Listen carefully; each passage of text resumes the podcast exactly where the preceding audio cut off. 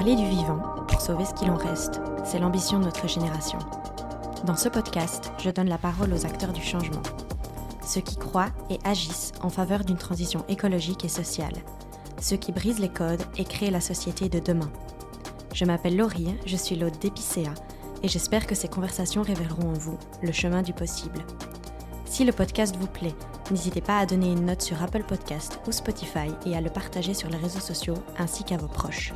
Et maintenant, je laisse place à l'épisode. Bonne écoute Vous le savez peut-être, mais nous sommes en pleine semaine du podcaston. Pendant 7 jours, plus de 300 animateurs et animatrices de podcasts se mobilisent pour mettre en lumière le monde associatif et ses valeurs. C'est une belle et touchante mobilisation et il était naturel qu'Epicéa y participe. Dans ce contexte, j'ai le plaisir de recevoir Olivia Fleury au micro d'Epicéa. Olivia est chargée de campagne chez Amnesty, elle travaille depuis toujours dans le milieu associatif et porte des valeurs qui me sont chères, la justice pour les droits humains et pour le climat. Vous verrez que ces sujets sont intimement liés. Olivia est aussi la fière fondatrice du podcast Les Concernés, qui donne la parole, et bien aux personnes concernées, ce que les médias traditionnels ont souvent beaucoup de mal à faire. Avant de vous laisser avec l'épisode, je vous encourage à visiter le site www.podcaston.org pour découvrir et soutenir plus d'une centaine d'autres associations à travers d'autres excellents podcasts. Sur ce, j'espère que notre conversation vous plaira. Bonne écoute. Bonjour Olivia et bienvenue sur le podcast. Je suis ravie de te recevoir aujourd'hui. Bonjour, merci de me recevoir, surtout de m'avoir invitée. Avec grand plaisir. Alors pour commencer, je propose que tu te présentes euh, avec les mots qui sont les tiens, tout simplement. Alors, euh, je m'appelle Olivia, j'ai 34 ans, je suis chargée de campagne chez Amnesty International sur la justice climatique principalement et la liberté d'expression et le droit de protester. Et voilà, j'habite à Bruxelles et j'adore la pizza et le Mexique. Ah waouh, ok on a plein de quoi commun déjà. Euh, on va faire marche arrière parce que tu fais plein de choses maintenant, mais euh, ça vient sûrement pas de nulle part. Euh, qu'est-ce que tu as fait comme études Qu'est-ce qui t'a amené à travailler dans le domaine des droits humains? C'est tes études qui t'ont amené là? Oui, alors j'ai fait des études de journalisme et de communication. j'ai donc commencé ses études à 19 ans, parce que, enfin même à 20 en fait, euh, parce que j'ai doublé euh, ma cinquième secondaire de manière très injuste, mais bon, euh, voilà. ensuite, je suis partie au Mexique, justement, pendant six mois, donc j'ai commencé à 20 ans des études de com et de journalisme. Et en fait, c'est au Mexique que je me suis dit que je voulais être journaliste, parce que j'adorais voyager, j'adorais, j'avais envie de raconter des histoires, j'avais envie de, de raconter ce que je voyais, etc. Et donc, j'ai voulu être journaliste, du coup j'ai fait euh, l'IEX ici à Bruxelles. Et euh, en fait, en faisant mes études, je me suis rendu compte que je voulais plus être journaliste. Ah merde Ouais, euh, je voulais plus être journaliste parce que, euh, bah, en fait, je sais pas, je me rendais compte, je me, je me retrouvais pas en fait dans le système d'information aujourd'hui. et même dans les années, parce que j'ai fini en 2013, donc il y a 10 ans, je m'y retrouvais pas. Je trouvais que euh, j'aimais pas les formats courts, j'aimais pas, je trouvais qu'il y avait beaucoup de compétition et puis on recevait beaucoup l'info du style, euh, euh, ben en fait, si vous voulez pas avoir de vie de famille, pas de temps pour vous et pas gagner grand chose, ben continuez, faites journalisme. Enfin, c'était limite ah, ça. Ah, on vous le vendait bien en tout cas. Oui, il le vendait très bien et mais voilà, après c'est un métier de passionné, je pense surtout. Et puis voilà, en fait, je me suis rendu compte aussi que j'étais plus passionnée par les sujets dont je voulais traiter que vraiment le métier en tant que tel. Et euh, voilà, j'étais assez frustrée quand de faire par exemple des reportages euh, de vidéos, euh, de passer deux jours ou quatre jours dessus pour un truc de 2 minutes 30. je gérais pas du tout cette frustration-là. Donc quand j'ai fini mes études, je me suis dit, en fait, je veux pas être journaliste. Et donc, mais je me voyais pas faire autre chose. Je me suis un peu renseignée pour un autre master, mais je sais pas, il y avait rien qui m'appelait vraiment. Et du coup, j'ai refait un certificat en relations internationales. Parce que voilà, ce qui m'intéressait, c'était la politique, euh, les relations internationales. Euh. Déjà à, à, 20 ans, quoi ah, ben À 24, 23, oui, 22. Euh, C'était ça qui m'intéressait. Et voilà, les injustices, tout ça. Et du coup, j'ai euh, refait un certificat en relations internationales. Donc, c'était un truc en ligne que proposait l'UCL. Et via ça, en fait, j'ai trouvé un stage d'attaché de presse chez Amnesty France à Paris. Et donc, c'est comme ça que je suis arrivée euh, dans. Et là, je me suis dans, dans les ONG, et c'est là que je me suis dit, ah, mais en fait, c'est trop parfait. euh, parce que j'aimais bien les médias, j'aimais bien l'actualité, j'aimais bien tout ça, mais, mais pas du point de vue du journaliste, quoi. Et tu traitais, tu traitais quoi comme sujet euh, chez Amnesty France alors? Alors, chez Amnesty France, je suis arrivée en 2015 et, et donc là, je traitais de. J'ai beaucoup fait sur la migration parce que c'était. Voilà, il y a eu une très grosse euh, crise, enfin, ce qu'ils ont appelé une crise euh, migratoire, mais bon, il y avait beaucoup de naufrages, beaucoup de, de, morts en Méditerranée, ça a été très visibilisé à ce moment-là, donc j'ai beaucoup travaillé là-dessus. Mais euh, bon, à ce moment-là, j'étais stagiaire, donc je faisais beaucoup ce qui était revue de presse, etc. Les con- je préparais les conférences de presse, mais globalement, c'était les thématiques d'Amnesty, donc migration beaucoup, liberté d'expression, conflit, vente d'armes. Voilà, c'est les sujets dont je me rappelle. Surveillance aussi. Tout ce qui touche de près ou de loin aux droits humains. Aux quoi. droits humains, oui. Amnesty International, c'est ouais, une ONG de défense et de promotion des droits humains. Donc, oui, voilà. Et après ton stage, qu'est-ce qui se passe alors? Alors, j'arrive dans un service, en fait, où il y a trois autres euh, filles euh, qui sont toutes les trois enceintes, euh, à tour de rôle. du coup, en fait, au lieu de faire un stage de six mois, ben, en fait, après mon stage, je, suis, je fais un CDD de remplacement, puis un deuxième, puis un troisième. Et donc, je suis restée un an et demi plutôt que six mois. Et donc, c'est vraiment là que j'ai commencé à travailler aussi. Je suis passée de stagiaire à stagiaire presse à attaché de presse junior. Et puis, euh, donc ça, c'était à Paris. Donc, j'ai vécu un an et demi à Paris, presque deux ans. Et en fait, la dernière que j'ai remplacée ne revenait pas et euh, proposait. Et donc, voilà, j'aurais pu postuler pour rester en CDI, mais j'ai décidé de ne pas le faire parce que, en fait, je me suis rendu compte que je ne voulais même plus travailler avec les journalistes. je ne voulais plus euh, être journaliste et je voulais plus travailler avec eux. Pour quelle raison? Ben déjà, le- les médias et les journalistes parisiens, c'est déjà un autre, euh, un autre monde et un autre concept que euh, les, journalistes en Belgique. C'était, en fait, j'aimais pas le fait de vendre de l'information, surtout quand il s'agissait de droits humains. Euh, c'est-à-dire que, voilà, attaché de presse, c'est, oui, appeler les journalistes quand il y a un rapport qui sort et dire, ben voilà, on va parler de ça, euh, il y a une grosse crise migratoire, c'est à cause, euh, voilà, on a analysé que c'était à cause de certaines politiques européennes, etc. Ou alors, il y avait aussi la guerre en Syrie, très fort à ce moment-là. Donc, je voyais des, des trucs très difficiles, des trucs très durs. Et en fait, je devais me battre avec des journalistes pour leur dire, mais venez euh, publier, partager ce rapport, c'est important, il faut en parler, etc. Et sans toujours avoir le retour ou le respect de la part de ces journalistes. Et voilà, j- j'aimais pas en fait cette dynamique-là. Donc, en fait, moi, je me suis rendu compte que j'avais envie de crier et qu'on m'écoute et pas forcément de demander qu'on. Gentiment qu'on t'écoute, Oui, ouais. gentiment et pas juste demander que l'info soit diffusée. Et, euh, voilà, donc j'ai décidé de pas rester. Et puis, je voulais pas rester à Paris non plus. Euh, Paris, euh, c'est aussi un monde en soi, donc. Surtout quand on bosse pour une ONG avec Ouais. des petits moyens, j'imagine que vivre à Paris, ça doit pas être euh, dingue. Oui, euh, ben, Amnesty est quand même une grosse ONG, donc en termes de moyens, j'ai jamais ressenti. Parce qu'après, j'ai travaillé pour des plus petites assos, donc euh, j'ai vraiment pu expérimenter ce que c'est de travailler avec une ONG qui n'a pas de moyens et une asso qui en a. Amnesty en a. Donc pour ça, c'était très agréable. Mais par contre, vivre à Paris avec toute la frénésie que ça implique, avec toute la. la hum, l'excitation permanente en fait c'était ça qui me qui me qui m'allait plus j'ai adoré vivre là j'ai adoré euh, euh, avoir mes premières expériences professionnelles là aussi mais par contre, être tout le temps dans l'excitation, en fait, à Paris, dès que tu t'arrêtes, t'as l'impression que, t'es- que ça va pas, quoi. Je veux dire, euh, moi, j'avais des crises d'angoisse parce que j'étais, ah, ok, j'ai rien prévu ce soir, je vais pas avoir une expo, je vais pas avoir un truc, je vais pas. Et, et en fait, ça me correspondait pas. Et puis, et donc voilà, j'ai décidé de revenir à Bruxelles. Ça faisait aussi près de 5 ans que je vivais plus en Belgique. Donc j'avais envie de revenir et voilà. C'est comme ça que j'ai quitté Paris. Et du coup, tu reviens pourquoi en Belgique Euh, C'est quoi la suite? Euh, je reviens parce que j'ai envie donc de rentrer à Bruxelles, que j'ai plus de travail à Paris. Euh, et donc, je reviens et je me dis, bon, ben, je vais chercher du taf, vu que jusque-là, je n'avais jamais vraiment cherché de travail, vu que j'avais eu des stages. J'ai fait beaucoup de stages, en fait, après mes études pour justement savoir ce que je voulais faire. Et, donc là, je commence à vraiment chercher du taf et je me retrouve chez Oxfam pour un contrat de remplacement de 4 mois euh, au service com, donc en tant que rédactrice francophone.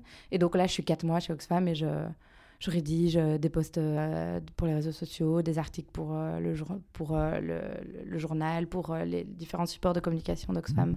Et plus sur du coup euh, le consommer responsable, euh, le commerce équitable, etc. Alors les sujets d'Oxfam, ou tu restes sur tes sujets euh, droits humains?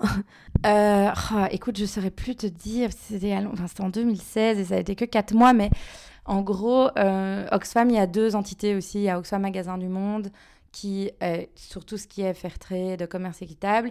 Et puis il y a Oxfam Solidarité qui est plus euh, euh, international, on va dire, qui est sur euh, tout ce qui est le changement climatique, qui organise le Trail Walker aussi, enfin des, courses. Enfin, des courses, non, un, un, trail en fait de 100 km à pied pour des causes telles que. pour, voilà, Oxfam est aussi une ONG humanitaire euh, et donc, euh, il y a des projets euh, en, Palestine, en, Syrie, voilà, beaucoup de projets d'accès à l'eau, etc. Donc, je travaillais plus là-dessus. Mais je travaillais pour le département récolte de fonds. Donc, c'était beaucoup des communications orientées récolte de fonds. Et plus avec la presse alors, ça tu t'en es libérée? Ah non, si, j'y l'étais un peu, c'est vrai. Il y avait une partie attachée de presse dans, dans, dans ce contrat de remplacement, mais c'était beaucoup moindre que, euh, c'était beaucoup moins que ce que j'avais chez Amnesty France. Chez Amnesty France, c'est une très très grosse machine. Le service presse, on était quatre. Donc, euh, quatre attachés de presse pour une ONG, c'est énorme. Euh, mais, et donc, chez Oxfam, attaché de presse, c'était la moitié de mon temps. Donc, c'était vraiment pas beaucoup. Et je suis restée quatre mois, donc c'était pas beaucoup. Et du coup, là, donc, euh, tu m'expliques que tu termines tes études et puis tout de suite, tu fais plein de stages, puis des CDD, etc. Toujours sur des sujets euh, très engagés et très forts. Je veux dire, euh, est-ce qu'on est préparé à ça Est-ce que dans tes études, tu as été. Parce que quand tu te formes au journalisme, a priori, tu te formes sur ce qui se passe dans le monde, j'imagine. Mm-hmm. Mais est-ce que tu as trouvé que tu étais assez préparé bah voilà, affronter le monde tel qu'il est, surtout quand on le voit avec les, avec les lunettes droit humain. Euh, est-ce que ça t'a, est-ce qu'il y a eu un choc ou en fait euh, tu savais où tu mettais les pieds? Ah, euh, C'est une bonne question. Non, je dirais que tu n'es jamais préparé à ce que tu apprends quand tu quand arrives dans le milieu associatif et quand tu travailles sur des crises et des guerres. tu n'es jamais vraiment préparé. Moi, je sais que c'est vraiment quand je suis arrivée chez Amnesty France et que j'ai commencé à travailler sur la, migration euh, et sur la guerre en Syrie, je me rappelle, c'est vraiment les deux choses qui m'ont fort marqué parce que c'était appuyé de rapports, de vidéos, de photos, euh, où je, sais que je me suis dit, enfin, c'est aussi, aussi pour ça que j'ai voulu un peu m'extraire de, enfin, que je suis pas restée non plus pour y revenir, mais dans un autre poste. Mais euh, c'est que moi, parfois, je quittais Amnesty, je pleurais, quoi parce que j'étais là, mais le monde est horrible, le monde est horrible, à quoi ça sert, ça sert à rien. Enfin voilà, j'avais des, des, gros downs, quoi, parce que je me rendais compte, oui, que le monde était horrible et je savais que le monde était horrible, mais il y a toujours une différence entre le savoir.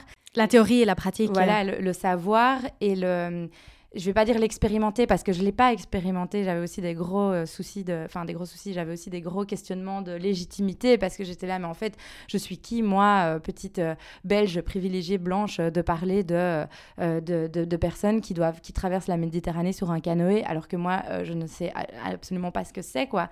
Donc c'est vrai que j'étais pas préparée, mais je pense qu'on peut pas l'être à moins de le vivre, ce qui n'a de nouveau pas été mon cas, ou de voilà d'être confronté, de se renseigner vraiment de manière très très poussée. Mais euh, en école de journalisme, je l'ai pas du tout été. Hein. Ah, surtout qu'en plus, en école de journalisme, on t'apprend à avoir un recul sur les choses parce qu'il faut toujours les traiter avec objectivité, ce avec quoi je ne suis pas d'accord, hein, voilà, mais... Euh, D'ailleurs, parlons-en. Est-ce que tu penses que euh, quand on traite de sujets si sérieux, ou même de sujets pas sérieux d'ailleurs, hein, on peut être objectif? Est-ce qu'on peut devenir un robot?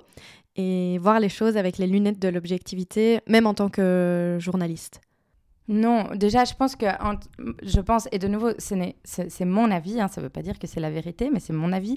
Euh, je pense que, je déjà, euh, l'objectivité en journalisme, pour moi, ça n'existe pas. Euh, ça, ça n'existe pas parce que pour moi, même si on relate uniquement des faits, on choisit toujours l'ordre dans lequel on les expose, on choisit les mots qu'on emploie, on choisit les personnes qu'on fait parler, on choisit les personnes qu'on ne fait pas parler. Donc pour moi, il y a toujours l'objectivité à 100%, pour moi, ça n'existe pas. Et quand on traite de sujets euh, humanitaires ou, voilà, ou de justice euh, qui, ont, qui ont un attrait aux droits humains ou aux droits de l'environnement, pour moi, c'est pas possible d'être objectif. Parce que, mais en fait, qu'est-ce que ça veut dire être objectif dans cette situation-là Est-ce que ça veut dire que on n'est pas qu'on n'est pas touché euh, qu'on n'est pas touché émotionnellement qu'on qu'on n'a pas envie de défendre quelque chose? Et pour moi la subjectivité quelque part est indispensable pour pouvoir défendre et faire passer un message les journalistes sont censés relater les faits tels qu'ils sont pour permettre au lecteur, à l'auditeur de s'approprier le truc et d'en faire sa propre opinion. Mais je, mais j'ai envie de dire, quelle est l'opinion à avoir sur la destruction de l'environnement? Enfin, je veux dire, est-ce qu'on peut avoir une opinion en fait Ou est-ce qu'on. C'est ça le problème aussi, peut-être parce qu'on fait croire qu'on peut avoir une opinion alors qu'en fait, on est en train de complètement détruire cette planète à cause de systèmes mis en place depuis des millénaires. Et et, et, qui sont pas remis en question. Par contre, on devrait se dire est-ce que c'est bien ou est-ce que c'est pas bien? Ben non. Enfin, je veux dire, je pense que euh, je pense que c'est pas bien et qu'il faut le dire et l'assumer que c'est pas bien. Et le fait de le dire, c'est déjà prendre position, c'est déjà avoir de l'empathie envers le vivant, envers les humains, envers l'environnement. Et donc, c'est déjà une forme de subjectivité en fait en soi. Oui, tout à fait. On choisit ce qu'on dit, on choisit ce qu'on dit pas, donc euh, donc donc donc c'est sûr. Et euh, est-ce que c'est difficile, euh, quand tu étais attaché presse, de faire parler la presse de choses, euh, de choses importantes? Alors, tu as dit que c'était pas toujours simple, mais est-ce que, même aujourd'hui, est-ce que tu constates encore que les, les grands défis d'aujourd'hui et de demain, est-ce qu'on en parle assez, selon toi? Oh, Est-ce qu'on en parle assez? Non. Est-ce qu'on en parle plus? Oui, je pense. C'est difficile parce que oui, on en parle. Je pense qu'il y a une prise de conscience globale qui est en train de s'opérer, mais elle, est, pour moi, elle est trop lente vis-à-vis de, de, la par rapport à la, à la rapidité avec laquelle on devrait mettre en place les changements. Donc, euh, est-ce qu'on après, c'est vrai que c'est difficile quand, quand, on a été si nombreux dans un système enfin, dans un système qui est, qui est le même depuis des années. On ne peut pas demander à tout le monde d'avoir la même prise de conscience au même moment, dans à la même intensité, etc. Donc c'est très compliqué en fait. C'est vrai que le problème, oui, voilà, c'est là que je voulais en venir, c'est que oui, on ne parle pas assez de la destruction du vivant et de la justice climatique, etc. Mais après, je peux tout à fait entendre aussi qu'il y a des personnes pour lesquelles ce n'est pas du tout une priorité parce qu'elles doivent savoir comment manger à la fin du mois, quoi. Donc, tu vois, c'est là que je ne sais pas trop euh, Bien me sûr. situer tu vois. Après, on aimerait que les décideurs euh, politiques euh, prennent conscience de ça et qu'en fait, euh, voilà, peut-être qu'il y a des personnes qui peuvent pas manger à la fin du mois à cause du système dans lequel on vit, qu'il faudrait changer. Malheureusement, c'est pas encore le cas, quoi. Non, non, c'est clair. Et donc, du coup, après Oxfam, que se passe-t-il? Alors après Oxfam, je recherche du travail hein, parce que j'avais un CDD, donc je retrouve un autre CDD. Euh, mais à l'époque, je voulais pas de CDI parce que je trouvais que c'était enfermant et trop engageant. mais euh, du coup, je retrouve un autre CDD là dans une toute petite asso qui s'appelle Convivial, euh, qui est une, une ASBL en fait qui s'occupe de l'intégration des réfugiés reconnus. Donc, euh, c'est euh, en fait, euh, voilà, les demandeurs d'asile, une fois qu'ils obtiennent le statut de réfugié, parce que ça aussi, on oublie souvent, enfin, on, on dit les réfugiés, mais en fait, réfugié, à la base, c'est un statut reconnu par, par l'État. Donc, c'est une personne qui a demandé l'asile et qui est reconnue comme ayant le droit de chercher refuge dans le pays qui l'accueille. Et donc, euh, et donc, Convivial était une SBL qui s'occupait des personnes qui, une fois qu'elles avaient reçu leur statut de réfugié, euh, ben voilà, devaient euh, trouver un logement, trouver un travail, voilà, commencer un processus d'intégration, etc. Et Convivial les aide à ben, s'installer, à trouver un logement, les aide à faire éventuellement une équivalence de diplôme, à, à expliquer comment fonctionne la Belgique. Euh, et fait aussi un peu de sensibilisation auprès du grand public sur la, la, réalité des réfugiés. Et, euh, et, là, je travaille sur un projet européen euh, qui est censé accompagner, enfin, qui doit donner des outils aux syndicats, parce qu'à l'époque, il y a une loi qui passe qui fait que l'intégration des réfugiés passe euh, au, au, syndicat, pardon, euh, au euh, CPAS. Et donc, en fait, que les réfugiés, une fois qu'ils ont leur statut, ben, doivent aller dans, au CPAS de la commune dans laquelle ils vont élire refuge. Et c'est les assistants sociaux du CPAS qui doivent les accompagner à trouver un logement, etc. Et donc, nous, on a créé, je travaillais avec un chercheur, un sociologue qui a fait, lui, une étude un peu, voilà, une étude sociologique de comment ça se passait. Et moi, je devais créer des outils de communication pour les CPS, pour les assistants sociaux, pour expliquer comment est-ce qu'on accompagne un réfugié, comment est-ce qu'on cherche des bénévoles pour euh, aider aussi. Euh, et donc voilà, et ça, ça a duré euh, dix mois. Donc je suis restée dix mois dans cette, SBL avant que le projet soit fini. Et donc s'arrête avec une grande conférence à l'attention des CPS pour, que, voilà, pour venir leur expliquer comment ça marche. Et voilà.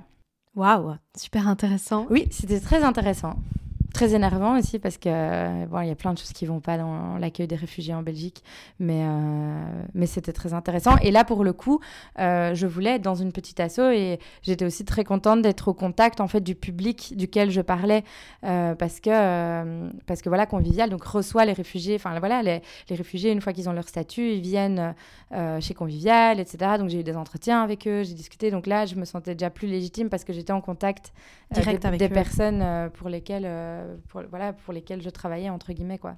Quand est-ce que c'est parce que maintenant tu travailles sur le, lien, on va dire, enfin sur le sujet droit humain et euh, justice climatique. Mhm. Euh, d'ailleurs, c'est pas toujours évident pour tout le monde à quel point c'est lié, mais on va y revenir. Quand est-ce que ça, ça arrive dans ta carrière alors finalement? Alors après Convivial, euh, je me retrouve au chômage pendant six mois. C'était très chouette. Euh, j'ai adoré être au chômage pendant six mois. Euh, bon, nouveau, j'ai adoré être au chômage parce que ça n'a duré que six mois. Hein. Je... C'est pas une situation en soi, je pense, d'être au chômage. Mais euh, je recherche un travail et je retrouve un travail chez Oxfam, de nouveau. Euh, et là, comme chargée de campagne. donc, comme chargée de campagne et, euh, et organisatrice d'événements, parce qu'en fait, j'étais en charge d'organiser les campagnes d'Oxfam sur les festivals, principalement, mais en dehors. Et donc, c'est en travaillant là que euh, je me retrouve à être beaucoup plus immergée dans, le, dans voilà, les thématiques climatiques.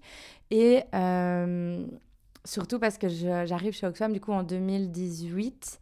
Et c'est là que commence un peu toute la frénésie, j'ai envie de dire, autour des grèves, euh, climat. C'est là qu'il y a eu la marche du 2 décembre euh, qui a réuni 100 000 personnes, etc. Donc là, j'étais vraiment... Et j'étais chargée de campagne climat pour Oxfam, euh, sans avoir spécialement eu d'affinité pour le climat avant ça. et donc c'est par là que je me suis retrouvée à traiter des questions climatiques, quoi.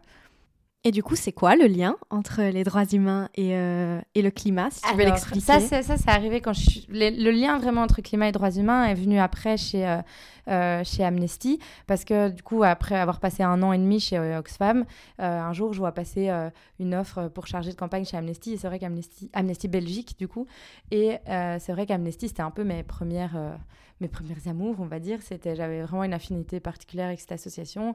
Et ils cherchaient spécifiquement quelqu'un pour travailler sur les questions climatiques et droits humains. Et en fait, je me suis dit, mais ça, c'est trop bien et tout. Donc, j'ai postulé et j'ai eu le poste. Et donc, c'est là que je suis arrivée et que j'ai commencé, où on m'a justement demandé de mettre en place, donc en tant que chargée de campagne, une campagne sur la justice climatique et les droits humains. Et en fait, de faire le lien entre les deux parce qu'il y avait beaucoup de personnes euh, de membres d'Amnesty, de militants, qui ne comprenaient pas pourquoi Amnesty se mettait sur les droits humains.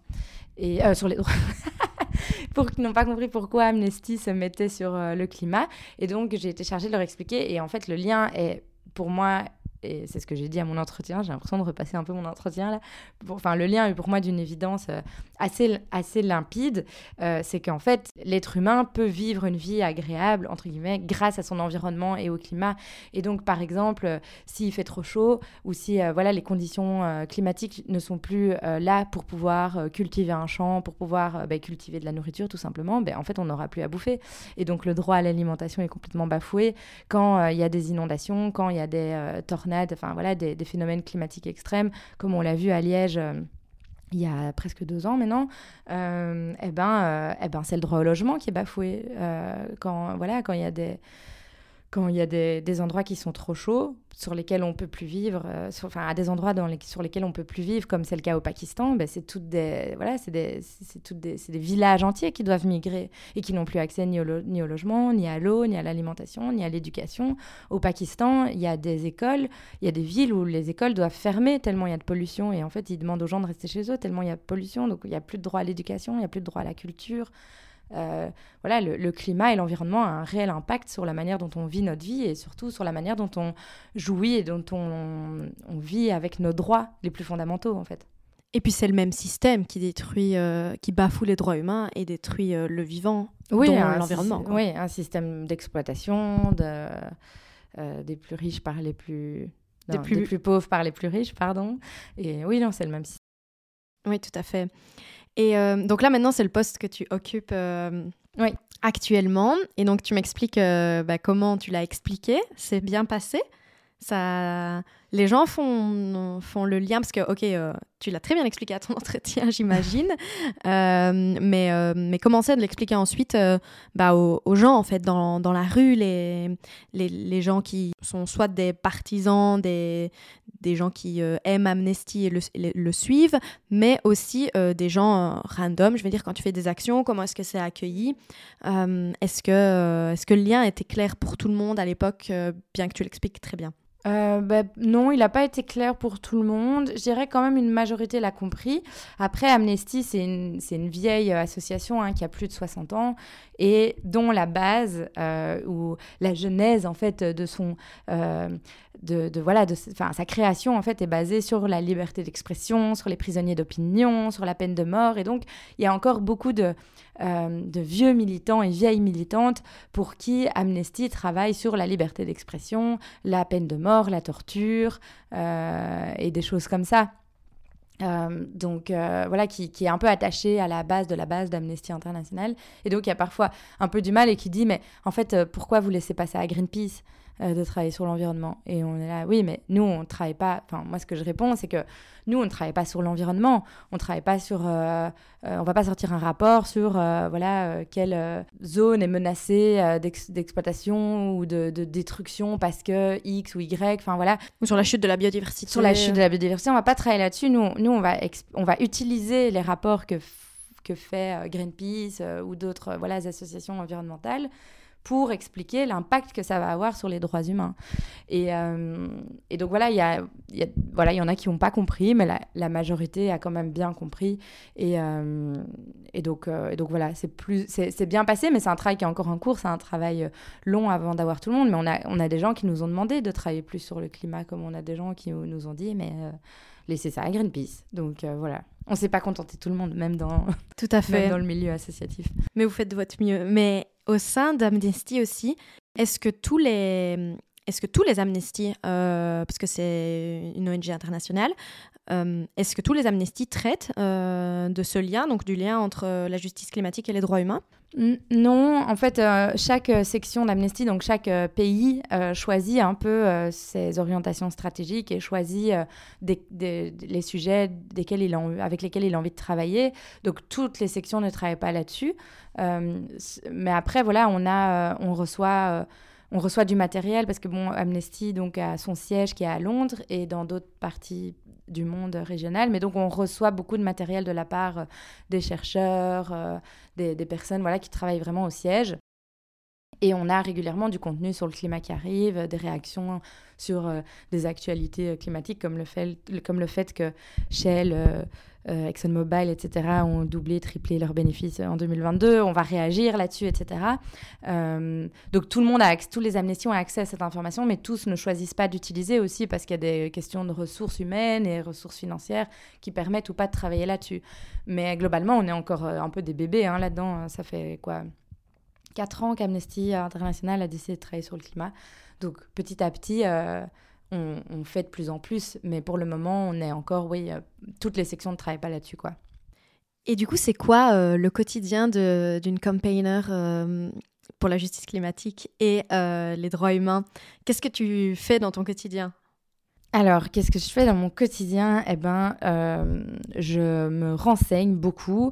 Je fais partie de beaucoup de coalitions. Donc, je fais partie de la coalition climat en Belgique parce que, comme je l'ai dit, moi, j'ai pas d'expertise sur le climat. En fait, enfin, je peux expliquer c'est quoi le réchauffement climatique, je peux expliquer ses impacts, etc. Mais je ne suis pas chercheuse sur euh, voilà le, climat. Donc, je fais partie de la coalition climat euh, au nom d'Amnesty, donc euh, on, réfléchit aux actions qu'on va mener en tant que coalition, etc.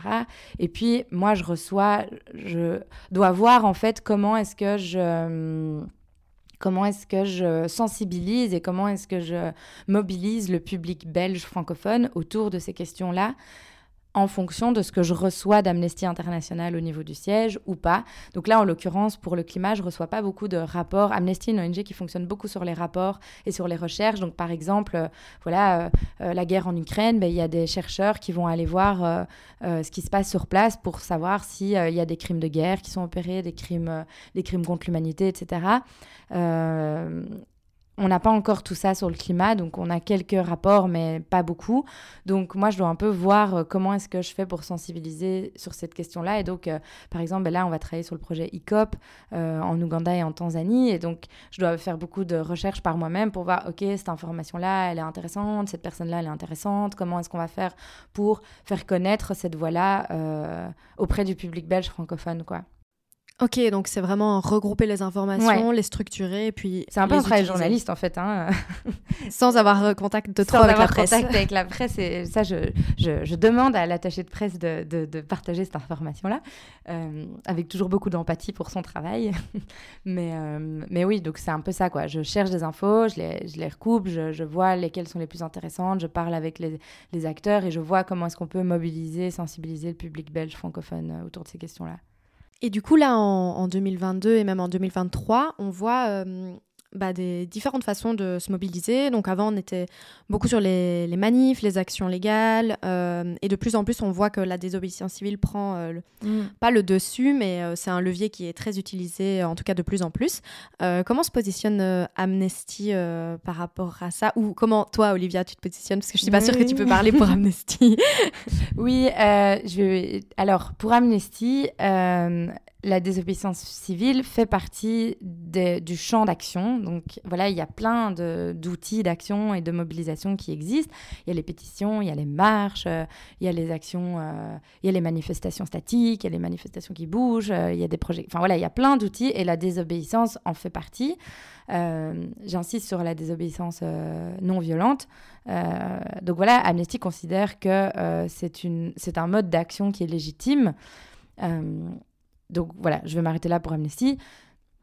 Moi, euh, j'ai envie de dire que je comprends que ça prenne de l'ampleur parce que euh, on n'est tellement pas écouté en fait et il y a tellement peu de résultats qu'à un moment il faut passer à, une autre tactique et donc il faut passer à des actions de désobéissance civile qui sont plus chocs, qui sont plus, euh, qui font plus parler, qui sont voilà, qui ont quelque part plus d'impact en termes de communication du moins. Donc, euh, donc oui, moi je comprends. À partir du moment où on n'est pas écouté, ben, on va pas continuer à faire la même chose euh, pendant des mois et des mois alors qu'on n'est pas écouté. Parce que tu vois, ce qu'on nous... Quand je dis on, je m'inclus dedans vu que moi je participe aussi à, des, à, des, à de la désobéissance civile. Euh, quand en fait on, bloque, moi j'ai jamais bloqué le périph' à Paris, mais il y a des gens voilà, qui bloquent le périph' à Paris pour faire parler de la, de la crise climatique. Et moi personnellement, je soutiens évidemment ces mouvements-là. Mais en même temps, ben, on nous dit, ben, voilà, euh, si vous militez pour les droits humains et les inégalités, ben, c'est pas les gens sur le périph' à Paris qui prennent des décisions. Euh, c'est pas euh, comme quand euh, voilà, la SNCB fait grève en Belgique parce qu'elle n'est pas contente du système, ben, elle ennuie les nafteurs alors que sensiblement, ils peuvent pas y faire grand-chose. je suis d'accord avec ça, mais en même temps, ben, quand on est face au, gouffre.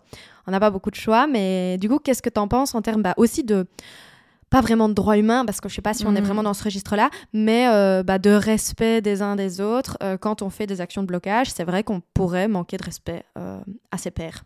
Oui. Ben, c'est vrai que c'est un argument qui se défend, hein. c'est un argument qui, qui, qui, qui, qui vaut, qui, qui, vaut, qui pèse. par contre, je pense que, comme on dit, ma liberté s'arrête où commence celle des autres, qui qui a été beaucoup utilisé euh, pendant le Covid. Et j'avais bien aimé, euh, je ne sais plus qui avait dit ça, mais j'avais bien aimé quelqu'un qui disait, euh, ben, en fait, à partir du moment où on est deux sur Terre, ma liberté empiète sur la tienne, quoi. Enfin, je veux dire, si vraiment je devais jouir d'une liberté à 100%, je devrais vivre tout seul sur à l'endroit où à partir du moment on est deux, ben, forcément, tes actes impliquent ont des conséquences sur ceux des autres. Je pense que là, une des questions qu'il faut se poser, c'est, euh, ben en fait, oui, face à l'urgence climatique, je comprends qu'on bloque des routes parce que euh, en fait, on cherche les moyens d'action qui soient les plus euh, impactants possibles. Et c'est sûr que bloquer le périph' à Paris, ça va avoir, on va en parler, ça va être un impact. Et c'est vrai qu'il y a plein de gens qui sont pas conscients en fait, qui sont aussi concernés par par ce combat-là. Mais, mais voilà, c'est, c'est quoi deux heures bloquées sur le périph' comparé à,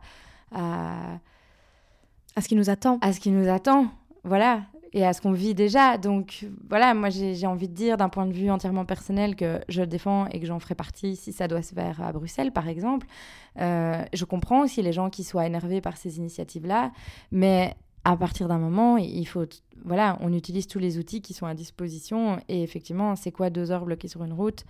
En voiture, probablement tout seul dans sa voiture, par rapport à, euh, à, ouais, à toutes les catastrophes qui, qui, sont déjà en cours et qui vont, et qui vont arriver, où là, on risque d'être bloqué et de plus pouvoir sortir sa voiture parce qu'à un moment du pétrole, on n'aura plus de... Ou justement, de devoir bouger loin d'ici parce que ce sera plus habitable. Je suis tout à fait d'accord avec toi. Il y a un dernier point que j'aimerais bien euh, qu'on aborde euh, toutes les deux. C'est, on a beaucoup parlé du coup des droits humains, euh, du climat. Euh, et c'est vrai que dans les droits humains, bah, il y a les droits des femmes, naturellement. Mais euh, tu as toi aussi un podcast qui s'appelle Les Concernés. où bah, tu vas nous expliquer de ce dont tu parles dans ce podcast, mais qui met en avant les femmes. Et du coup, voilà, moi j'appelle ça un podcast féministe, tu me diras si tu es d'accord. Mais on va dire c'est un troisième volet un peu qui vient se rajouter à, à, ton panel. D'où c'est venu?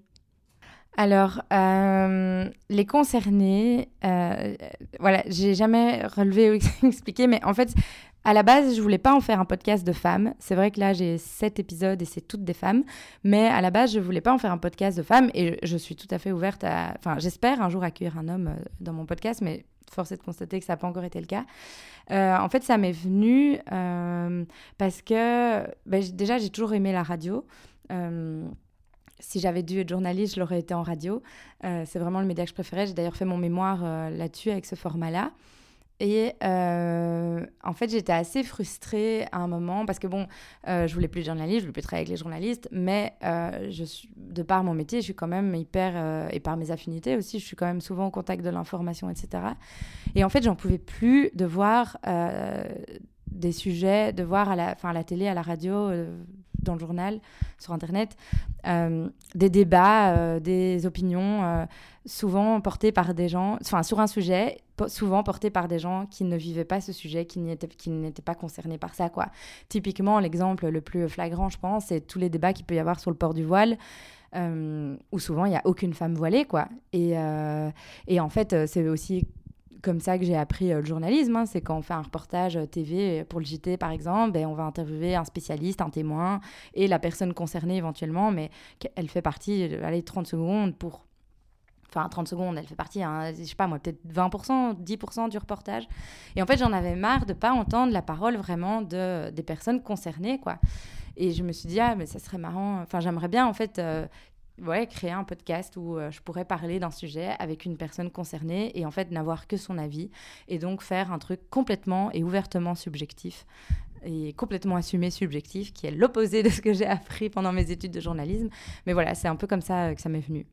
Et du coup, là, tu, comme tu dis, tu as reçu euh, pas mal euh, de femmes parce que force est de constater que c'est quand même à elles qu'on donne moins la parole. C'est vrai aussi, oui. Euh, donc, du coup, ben, si tu veux donner la parole aux concernés, en effet, c'est une première façon de le faire. Mais c'est aussi des femmes très engagées que tu reçois, que ce soit dans, dans le féminisme ou voilà, dans tout ce qui touche aux droits humains, euh, que ce soit des femmes et des hommes. Euh, comment ça se rajoute en plus? Est-ce que quand on est euh, activiste pour les droits humains, on est d'office féministe? Je pense que oui. je pense que oui. on est obligé. Enfin, on est obligé. On est obligé de rien. Mais enfin, le, le féminisme est je vais plus parler de patriarcat. Euh, le patriarcat fait partie des grands, euh, voilà, des, grands systèmes de, d'oppression de notre société. Et donc, le féminisme, pour, euh, voilà, qui lutte pour avoir une société plus inclusive, plus respectueuse. en fait, si on se bat pour les droits humains de tous et toutes, on est obligé d'être féministe.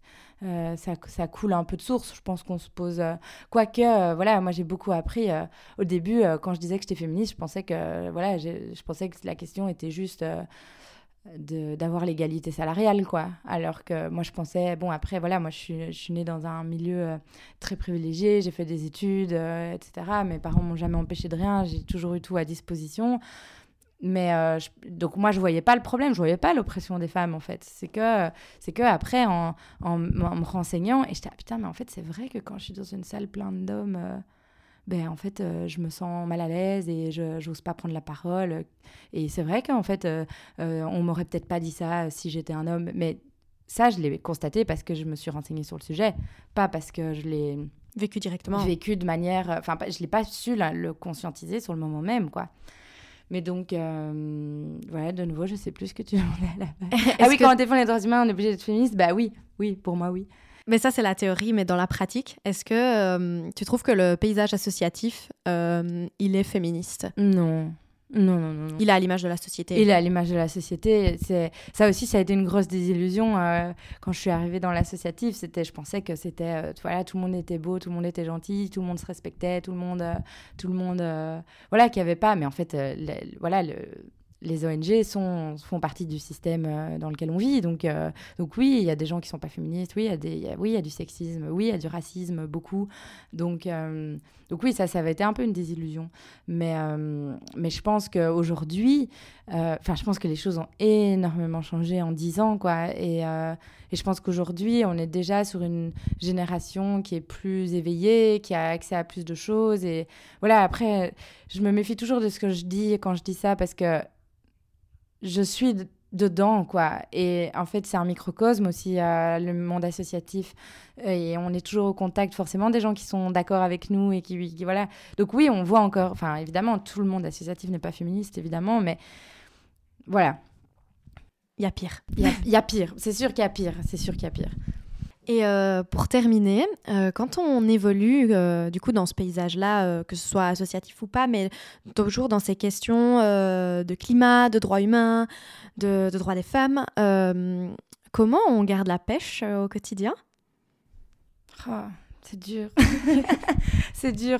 Ben, on garde la pêche, euh, je pense, par l'action, en fait. Il n'y a, y a, y y a, que ça. C'est vrai que, voilà, moi, globalement, j'ai quand même un, boulot un peu de bureau. Euh, je suis beaucoup derrière mon PC, etc. Mais je sais que je retrouve, euh, je retrouve toute mon énergie quand je suis au contact de gens qui se mobilisent et c'est aussi pour ça que j'ai fait ce podcast, parce que j'avais envie d'être de, en contact de femmes euh, et de personnes. Parce que de nouveau, c'est parce que là, pour le moment, j'ai pris des sujets euh, parce que j'avais des personnes dans mon entourage qui vivaient ces réalités-là et à qui j'avais envie de donner la parole et qui me semblaient pertinentes pour le faire. Mais j'espère un jour avoir un homme euh, sur une thématique, ça c'est sûr, et les concerner au féminin pluriel parce que comme ça, les personnes concernées. Et je me suis dit, en fait, je ne vais même pas stipuler que c'est les personnes concernées. Je vais juste dire les concernées, parce que pourquoi pas, en fait, faire du féminin pluriel euh, la norme. Euh, donc, euh, donc voilà. Mais je sais que quand je reçois ces personnes-là et quand je reçois des personnes qui se battent et quand, quand je suis au contact de voilà d'activistes, de militants, c'est comme ça que je garde la pêche parce que je vois qu'il y a des gens qui se bougent. Et, et, en fait, c'est aussi pour ça que j'ai décidé de travailler dans l'associatif, c'est parce que quand j'ai réalisé que je pouvais pas changer le monde, parce que quand on est ado et jeune, on croit qu'on va changer le monde tout seul, et après on se rend compte qu'en fait non, c'est pas possible. Mais je me suis dit, je veux faire partie de l'engrenage qui participe au changement de ce monde, peu importe quel est le final en fait. Et donc c'est comme ça que j'essaye de garder la pêche, même si voilà deux trois fois par an, euh, j'ai des grosse, grosse euh, baisse de régime où je suis là, mais en fait, ça sert à rien, j'en peux plus. Ça, Allez, foutu pour foutu, euh, foutu pour foutu, je vais, prendre un... je vais aller me faire un city trip. Enfin, limite. Euh, non, hein, évidemment, mais bon, tu vois ce que je veux dire? Je comprends, oui. mais c'est comme ça que je garde la pêche, c'est par l'action, c'est en manif, c'est quand on fait des voilà, c'est quand on fait des actions dans les ambassades, c'est quand on fait des, des marches. je trouve que les marches, les marches climatiques, on, reçoit beaucoup de critiques comme quoi ça sert à rien, ça fait pas changer les choses. Mais moi, je trouve qu'en termes de ressources et d'énergie, c'est hyper important quoi d'avoir ces marches-là. Donc euh, c'est comme ça que je garde la pêche, c'est au contact de l'action, c'est au contact de gens euh, qui se battent et qui se bougent, et au contact de témoignages aussi. Et chez Amnesty, on a aussi cette chance-là de se battre pour des individus qui parfois sont libérés, euh, pour qui parfois la situation s'améliore, et souvent on les rencontre, et ça c'est toujours ça recharge pour ça, ça recharge pour six mois. c'est déjà pas mal. C'est vraiment déjà pas mal, ouais, clairement. Bah, merci beaucoup en tout cas, c'était super inspirant et intéressant. Merci de m'avoir invité. Avec plaisir. Je suis touchée. et à bientôt. À bientôt. J'espère que cet épisode vous a plu. Si c'est le cas, n'oubliez pas de vous abonner au podcast. Si vous voulez réagir à nos propos, la section commentaires est faite pour cela. Ou alors, vous pouvez me retrouver sur Instagram sous le pseudo at goodmorninglow. On se retrouve dans deux semaines pour un prochain épisode d'Épicéa et d'ici là, prenez soin de vous.